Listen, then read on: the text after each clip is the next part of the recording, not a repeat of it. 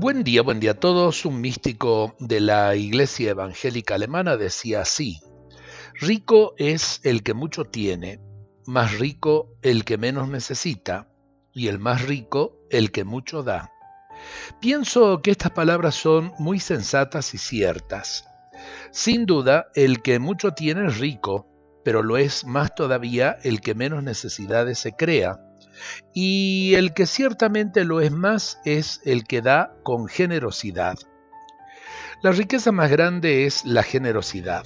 El que mucho da y gratuitamente es el más rico.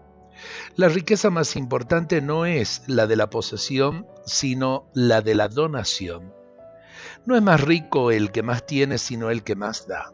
La riqueza material del poseer está muy por debajo de la riqueza espiritual del saber contentarse con lo suficiente y del saber dar con generosidad. La verdadera riqueza radica más en el dar que en el tener. Quien posee muchas cosas es rico ciertamente, pero el que da con generosidad y sabe compartir lo que tiene con los demás, lo es más todavía. Qué bueno que aprendamos a dar en la vida y a dar con generosidad sin esperar nada a cambio, porque en definitiva lo hace sentir al otro persona. Creo que muchas veces tenemos que aprender a dar mirando a los ojos, con una mirada de cariño, de ternura que realmente envuelve más a la persona que lo poco o mucho que le podamos dar materialmente hablando. Dios nos bendiga a todos en este día.